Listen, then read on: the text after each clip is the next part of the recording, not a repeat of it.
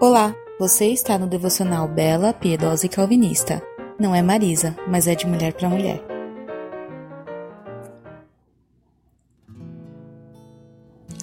Oi meninas, tudo bom? E hoje eu quero perguntar para vocês se vocês conseguem confiar nas suas emoções, nos seus sentimentos.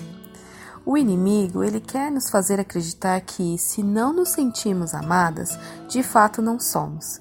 Se sentimos que não podemos lidar com a pressão, deve ser porque realmente não podemos. Se sentimos que Deus nos abandonou ou que ele agiu injustamente em uma questão que nos afete, então talvez ele tenha mesmo nos abandonado e agido dessa forma.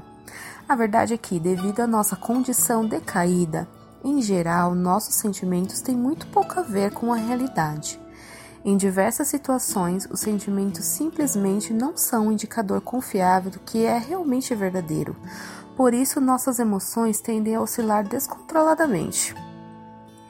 Ah, para melhorar nosso dia, não precisa de muita coisa, né? Às vezes, um eu te amo, um abraço, uma mensagem de alguém que você gosta, uma promoção no trabalho, os filhos se dando bem na escola.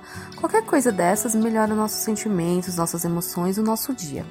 Enquanto isso, quando acontece o oposto, começamos a acreditar que tudo aquilo que está acontecendo é porque Deus é injusto ou que ele não é bom, que ele não me ama, mas em meio ao passeio de montanha russa ao qual nossas emoções nos levam, temos de trazer constantemente a mente e o pensamento de volta à verdade. E a verdade é que Deus é bom Quer eu sinta que Ele é bom ou não, a verdade é que Deus me ama. Quer eu me sinto amada ou não, a verdade é que, pela fé no sangue de Jesus Cristo derramado em meu favor, estou perdoada. Quero me sinta perdoada ou não. A verdade é que Deus nunca vai me deixar nem me desamparar. Ele está comigo o tempo todo, mesmo quando eu me sinto sozinha e abandonada. E o que é a verdade? A verdade é aquela que nos liberta, e a verdade é Cristo. Sua palavra é verdadeira e ela não volta vazia.